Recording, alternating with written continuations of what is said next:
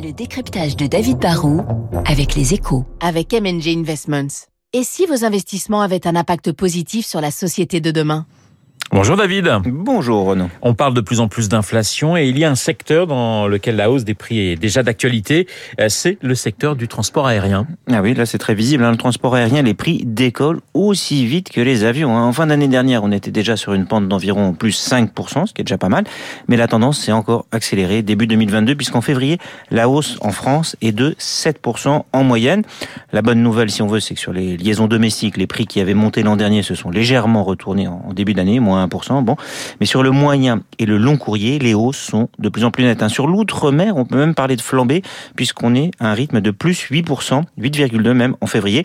Alors on peut toujours se rassurer en se disant qu'aux États-Unis c'est pire, hein, parce que là-bas la hausse est de 12%. Mais pour ceux qui ont prévu de prendre l'avion cet été, juste un petit conseil, il vaut mieux, je pense, acheter votre billet au plus vite. Parce que les prix vont, vont continuer de monter? Bah, à court moyen terme, a priori, oui, hein, tous les vents sont porteurs dans ce sens-là. Déjà parce que les prix avaient pas mal baissé dans les années pré-Covid. Ensuite parce que l'aérien n'est pas immunisé forcément contre l'inflation globale. quand, quand, le carburant, qui représente quand même entre 35 à 40% du coût d'un vol long courrier et de 25 à 30 pour un moyen courrier double en un an, forcément, cela finit par avoir un impact. Ensuite, il y a l'effet quand même de la guerre en Ukraine. On peut plus survoler euh, l'espace aérien russe pour aller en Asie, par exemple.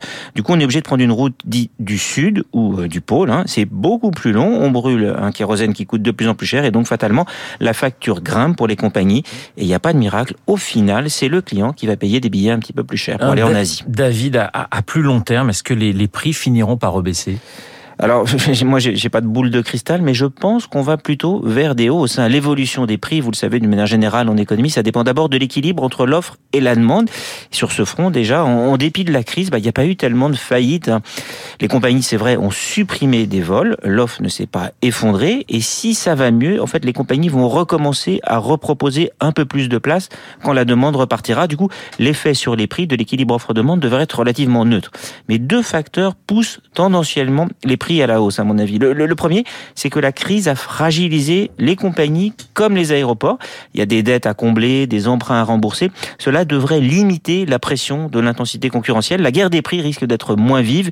Elle sera peut-être limitée juste au low cost euh, intra-européen à cause de ce fameux Ryanair qui, lui, essaye toujours de casser un petit peu les prix. Bon. L'autre facteur haussier, il faut être clair, c'est la transition écologique. On veut un secteur aérien qui pollue moins, on veut pousser les gens à prendre moins souvent l'avion. Bah, du coup, les gouvernements font quoi? Ils imposent des taxes qui pourront atteindre plusieurs dizaines, voire centaines d'euros par billet sur le long courrier. Ça, c'est un plus. Ça, ça nous incitera à moins voler, c'est sûr. On pousse aussi les biocarburants qui coûtent plus cher. Et donc, forcément, je vous le dis, un jour, tout ça va se retrouver dans le prix du billet. Le décryptage de David Barrou sur l'antenne de Radio Classique dans deux minutes, le journal. Je vous rappelle mon invité à 8h15, l'ancien ministre des Affaires étrangères, Hubert Védrine. Tout de suite.